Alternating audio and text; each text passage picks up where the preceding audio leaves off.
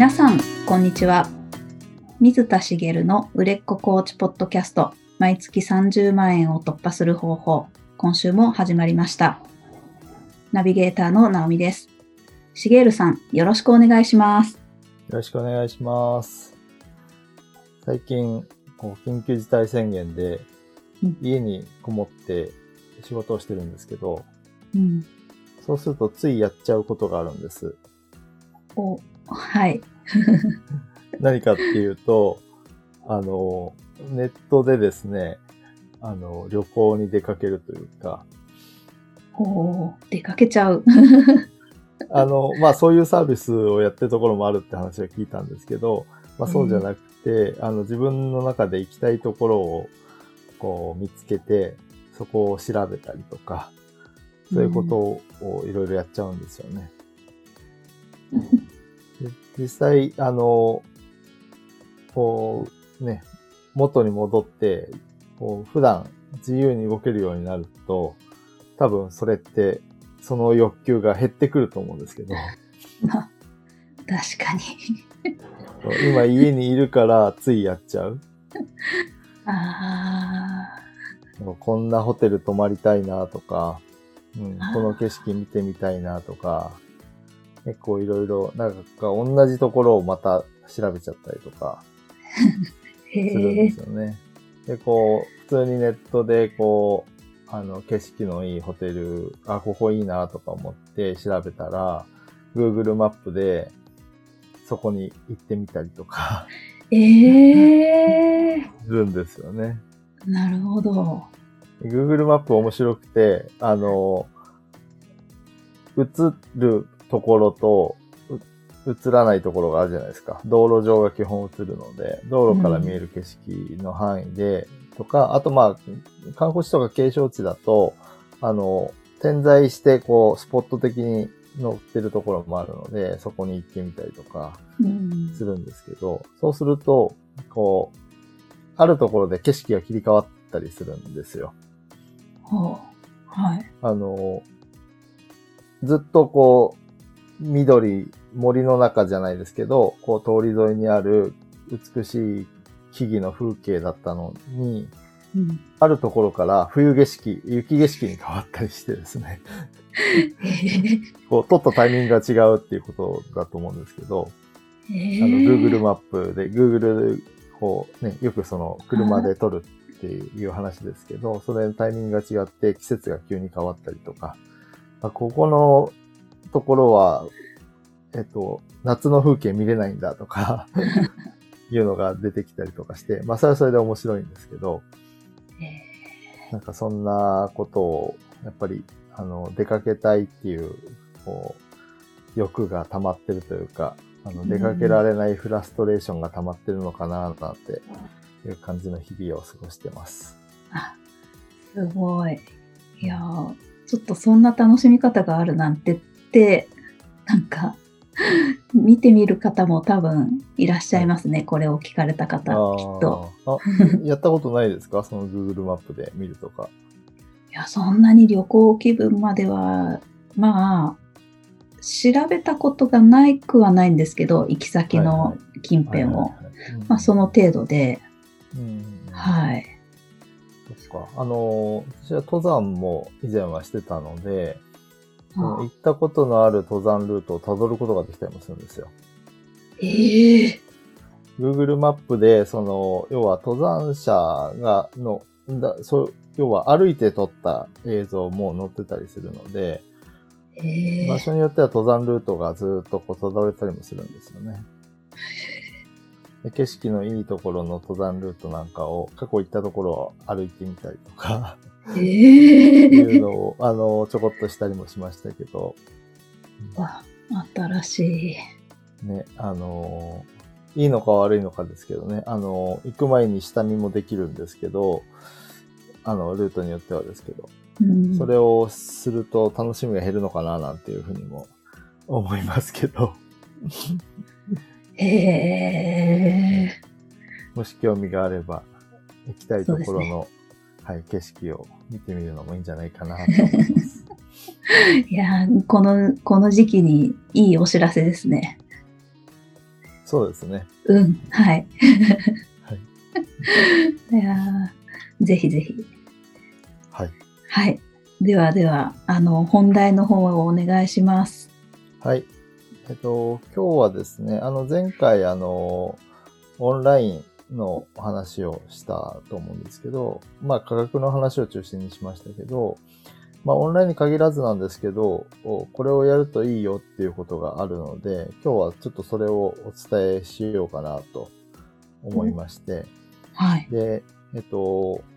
したらいいことなので、答えを先に言ってしまうと、うんセッションの内容を録音する、してくださいっていうことなんですね。へー。えっと、はい。で、あの、まあ、オンラインだと、その録音機、録画機能とかってあるじゃないですか。レコはいーディング機能、うん。だからそういうものを使うといいよってことなんですけど、これ、あの、対面セッションでも、ぜひ録音はしていただきたいなと思ってまして、で、あの、なんで録音した方がいいかっていうところをちょっと今日お話をしていきたいなと思うんですけど、はい。あの、まあ、録音するってことなので、まあ、わかるかと思うんですけど、コーチングセッションを私が以前受けていた時に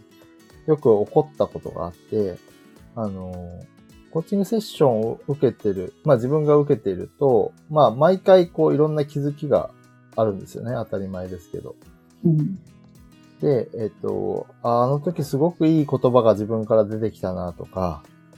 あの時自分の中で思考がきれいに整理できて大きな気づきがあったなっていうのが毎回のようにあるんです。うん。あるんですけど、その時に自分がこう言った、発した言葉を覚えてられないんですよ。うーん。わかります。はい。わかりますよね。はい。ありますね。ありますよね。これまあ日常生活でもあると思うんです。あの自分が言った言葉って、あのすぐ忘れちゃうというかうん、これって当たり前のことで、もう1分もしたら、その自分が何て言ったかって正確には覚えてなかったりするんですよね。うん。もう一字一句合ってるのってことはまずありえなくて、あの、なんとなくのニュアンスでみんな覚えてるけど、うん。その時何て言ったかなっていうのが覚えてられない。でうん、コーチングセッションでそういう場面って、そのぴったりはまるような言葉、こう、ピースがはまるような、あの、確信となる言葉を見つけたのに、その言葉を忘れちゃうっていうのがあるんです。あでニュアンスだけ覚えてればいいかっていうと、そのニュアンスだけだと、せっかくハマったピースがなんかこう、はまらないんですよ。はい。なんかこう、輪郭がぐちゃぐちゃっとしてしまって、うんあの時ピタッとはまったのがはまらないみたいなことで、あその、せっかく得たこう気づきとかも、あの、なんか、ぼやけちゃうというか、そういうことが起こるんですよね。で、これってそのコーチングセッションで気づきを得ないっていうことよりも悲劇な感じがしません？ーあー。確かになんか、気づきを。もともとね、うん、そう。気づきをもともと得なかったんであれば、それは、あの、その回は、あの、そういうもんだったってことになるんですけど、すごい素晴らしい出来事があったって、あったことは覚えてるのに、その内容がわからないって。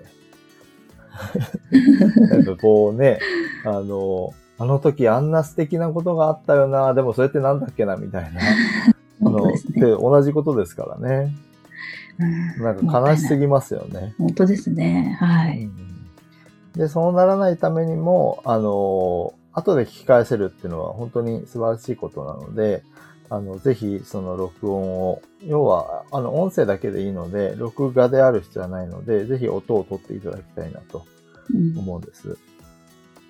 で、えっと、まあ、それだけが理由じゃなくて、まあ、他にも理由があってですね、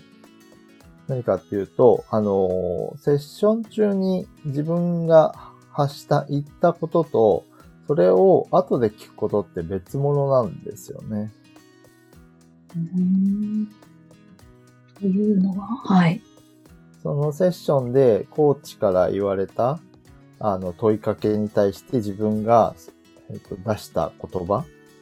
っていうのは、自分がその時の気持ち、感情だったり、思考の中で自分からこう発した言葉なわけですよね。で、それを後で聞くっていうことは、別の、えっ、と、気持ちだったり感情の状態で、客観的に、あの、発したんじゃなくて、今度は自分の言葉を聞くわけです。そしたらそこから感じ取るものって、発した瞬間とは別のものだったりするんですよね。なるほど。はい。でそうすることで何が起こるかっていうと、コーチングセッション中は特に何も思わなかったけど、後で聞いて気づきが生まれたりとか、こう、あの、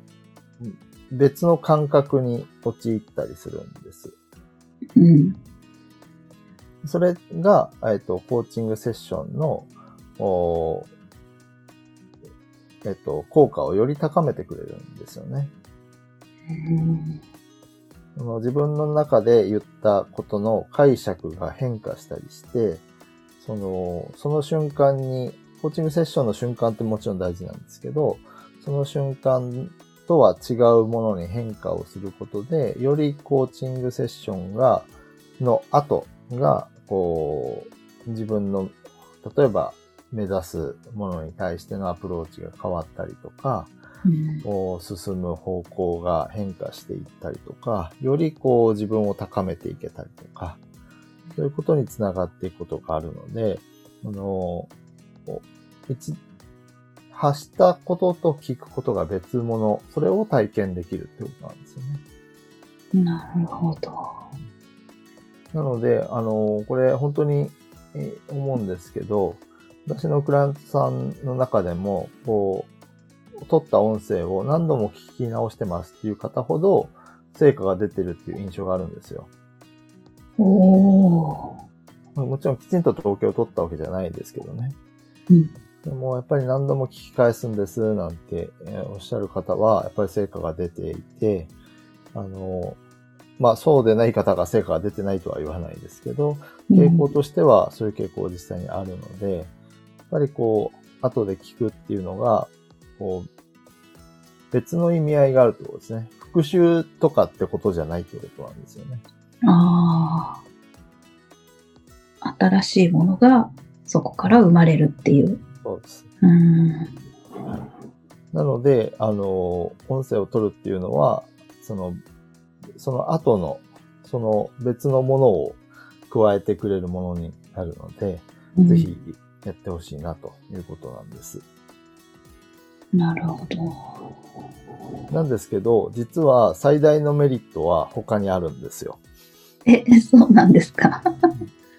まあ今まで言ったのでも十分な効果だと思うんですよね。あの、忘れてしまう言葉を忘れないで済むとか、あの、後で聞き返すことで別のお気づきを得られるみたいなのは素晴らしいんですけど、一番大事なのってコーチングセッションの最中の質を上げたいってことなんです。けど。コーチングセッションが、の質が高ければ高いほどいいじゃないですか。そうですよね。はい。今言ったのは、コーチングセッション終わった後、録音したものなので、それが後で生きるっていうお話をしたんですけど、うん。録音することで、コーチングセッションの質が高まるんです、実は。うん。はい。なんか意外な気がしますよね。そうですね。な、なんだろう。はい。はい録音することで質が高まっちゃう。高まる。はい。はい。はい。はい。なんか思いつきます？なんだろう。あ、そうか。だから、えっと、なんだろう。ちょっと前のことをもう忘れてもいいやって思える？ああ、そうですね。ああ、そうです。その通りです。これ何かっていうと、あのークライアントさんがコーチングセッションに集中できるってことなんです。うん。であのーまあ、言葉を発した後に、すぐ後、1分後とかにもう覚えてないっていうのはしょっちゅうあるわけなんですけど、うん自分が受けてる時に、そういうことがあると、コーチングセッション中にやってしまうことって何かっていうと、忘れなたくないじゃないですか。そうそう。あ、今の忘れたくないと思うと、記憶のどっかに留めようとするんです、その時に。そういうことか。はい。あ、そううんうん。で、記憶のどっかに留めようとすると、セッションに集中できなくなるんですよね。例えば、うんその後、コーチから問いかけがあって、そこを、の問いかけに答えようとするときに、こう、例えば自分の中を探りに行ったりとか、あの、思考を巡らしたり、感覚を辿ったり、いろいろするわけなんですけど、その時に、あの、一方で忘れないように記憶しとこうっていう意識が、を持とうとしちゃうわけなんですね。その全身全霊で今のコーチの問いに答えようとしてないみたいなことなんですけど、うーん。なるほど。そうすると、あの、せっかく、ね、あその決められた時間の中で行われるコーチングセッションに、の成果が落ちるというか、質が落ちていくんですね。自分が集中してないので。うーん。ということになるので、あのそれってもったいないじゃないですか。で、じゃあ忘れないようにするためにって有効な手段が多分メモを取ることだと思うんです。で、メモを取るのも全然いいんですけど、あの場合によっては、そのメモを取る、あ、今の忘れたくないんでってメモを取るじゃないですか。それってこう、せっかく集中していたセッションを一旦遮断する可能性もあるんですよ。ああ。なるほど。セッション中にメモを取るのは、あの、場合によってやってほしいことではあるんですけど、全部が全部そうやろうとすると、メモの時間が増えちゃうし、そうすると、こう、し集中していた思考の、思考だとか感情、感覚の、こう、自分の中を見に行く作業の連続性がなくなるというか、一旦ちょっと待ってくださいねって言ってメモを取って、じゃあ元に戻ろうって言っても、その同じ状態には戻れないわけなんですよね。本当だ。はい。だから、えっ、と、一旦深く入っていって、どんどん自分から言葉が出てる時っていうのはもう言い続けてほしいんです。もう何分間も、あの、喋り続けるような状態になったりすることもあるし、あの、何分間も途切れたりすることもあるんですけど、そういう、こう、自分の中での状態を作っ、その状態になったのであれば、それを続けてほしいけど、あ、忘れたくないから一旦メモりますねって途切れちゃうと、あの、そのいいリズムを壊しちゃったりすることがあるんですよね。うんなので、あの、そういう時はもう、もう止めどなく出てくる言葉を言い切ってほしいし、止めどなく言葉が出てくる時って、もう前のことなんかすぐ忘れちゃいますから、はい。まあ、よくあるのが、コーチが質問したことに答えていったら、あれ質問何でしたっけってよくあるんですよね。うんうん。あの、あるんですけど、あいいから喋ってくださいって言ったりするんです。私の場合は。質問とずれてますよね、なんていう人がいるんですけど、いや、ずれていいから、今言ってることを、もうとにかく言ってくださいって思うんですよね。そうやって質問から、えっと、辿っていって、なんか自分が言いたいことがいっぱい出てきてたりするときなんで、うん。でそういう状態が作れてるのにそれを阻害するっていう要素は、こう、排除したいんです。うん。なので、あの、録音する、してあるっていうことが分かってると、メモを、あ、このことはまあメモ取らなくてもいいやとか、って思えるじゃないですか。うん後で聞けば分かるし、思えるので、あの、そのセッションに集中できるんですよね。これがやっぱり一番大きな効果で、あの、やっぱセッションの質がひ低かったら意味がないので、うんクライアントがセッションに集中できる環境を整えるっていうことの一つが、録音するってことだと思うんですよ。なるほど。そっちの、なるほど。はい。録音しているってことを、クライアントが知っていることが大事。うんうん。録音してあるから後で聞けばいいんだねっていう風になると、そのセッションに集中して、変な記憶に留めたりしようとか、メモを取らなきゃとかっていう意識にならずに、その場その場で自分の思ったこと、感じたことを、こう言葉にしていける。うんあそんなに深いあれだったんですね。意味だったんですね。そうなんですよ。あなので、あの、録音っていうのは、まあ、今言ったようにセッションの質も高まるし、その後、こう活用することもできるので、ぜひやっていただきたいってことなんですよね。うんで、あの、対面の時も、私あの、あの、IC レコーダーを持ってるので、IC レコーダーで撮って、えっ、と、後で、クラントさんにお送りしてるんですけど、あの、そういうふうに、あの、きちんとお渡しすることが、あの、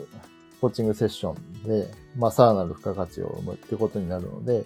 まあ、あの、ぜひやってもらいたいんですけど、まあ、注意点があって、おあの、関係性が浅い時に録音する行為って、微妙だなと思うんです。確かに。はい。なんか別に何がどうってないですけど、ちょっと嫌じゃないですか？うん。初対面の相手になんかコーチングセッションをする。まあ自分の、まあそれこそ、あの、ネガティブな部分を見せたりもするわけなので、その場限りならいいんですけど、音声を取られる、記録に残るって、まあ悪用されるって思うことはないとは思うんですけど、なんかこう抵抗が生まれるというか、うんなんかこう、じ、こう、逆に質を下げるというかね、言う、言あうことにこう制限がかかっちゃう。あこれ言いたくないなって思ってるところをせっかく引き出したのに、録音してることを思い出して、あ、これ録音したのが残っちゃうから言いたくないみたいな。あいう風になるともったいないんで、もったいないし、あの、そこにやっぱり抵抗を感じる人もいるので、あの、関係性がしっかりできるまでは、あの、録音をするっていうことにもリスクがあるよっていうことなんですよね。うん。ですから、あの、私の場合は体験セッションでは録音は基本しないんです。うんで、あの、体験セッションを通じて関係性を構築していって、あの、契約していただいた方っていうのは、まあ、ある程度の関係性ができているので、あの、基本的には、あの、継続セッションの一つ目からは録音する。もちろん相手の許可を取って、まあ、こうい今日お話しているような効果についても、あの、お伝えはしますけどね。おうん伝えしながら、あの、録音していくっていうことをしますけど、あの、関係性が浅い時に録音するっていうのは、もしかしたら避けた方がいいのかなと。なるほど。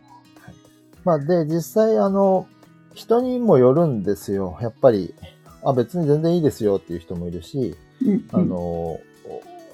ケースバイケースなので、その逆に関係性がある程度できても抵抗がある人もいるので、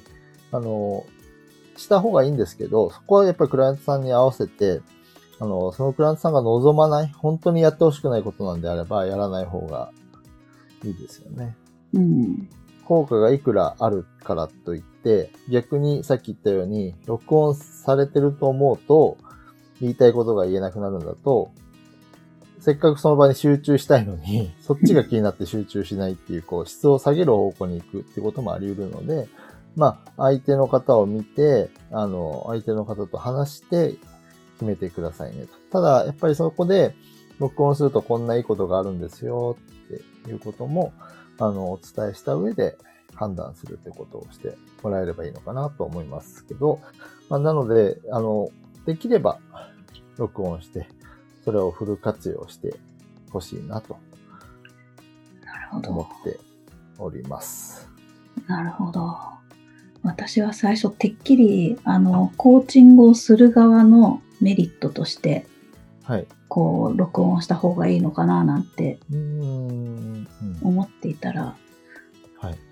はい。クライアントさんの立場上、とてもそっちの方が効果があるというか、あ、そうですそね。まあ、コーチ側としても、その、なんていうか、クライアントさんが言ったことを忘れずに復習できるっていうメリットは当然ありますけど、うんまあ、それはなんか、あの、付随することかな。あの、メインのメリットはやっぱりクライアントさん側にあるかなと思うので、うん、確かに、あの、そういうクライアントさんにとっていいですよって取っておいて、クライアントさんなんて言ったっけっていうのを後で確認するみたいな、そういう効果もあるといえばありますね。はい、でも今、あの、言われて初めて、あ、そういえばそっちもあったなって思ったぐらい、あの、クライアントさんにとっての方が効果が大きいことなので、あの、ぜひ、あの、クライアントさんのために録音するっていうことをね、うん、あの、してほしいなと。あの、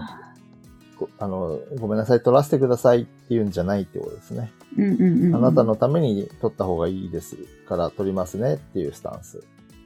でいてくださいっていうことです。うわー、すごいです。なるほど。ありがとうございます。ありがとうございます。はい。それでは最後にお知らせです。売れっ子コーチポッドキャスト毎月30万円を突破する方法では皆様からのご質問を募集しております。コーチとして独立したい、もっとクライアントさんを集めたい、そんなお悩みなどありましたら、しげーるさんにお答えいただきますので、どしどしご質問ください。ポッドキャストの詳細ボタンを押しますと質問フォームが出てきますので、そちらからご質問をいただければと思います。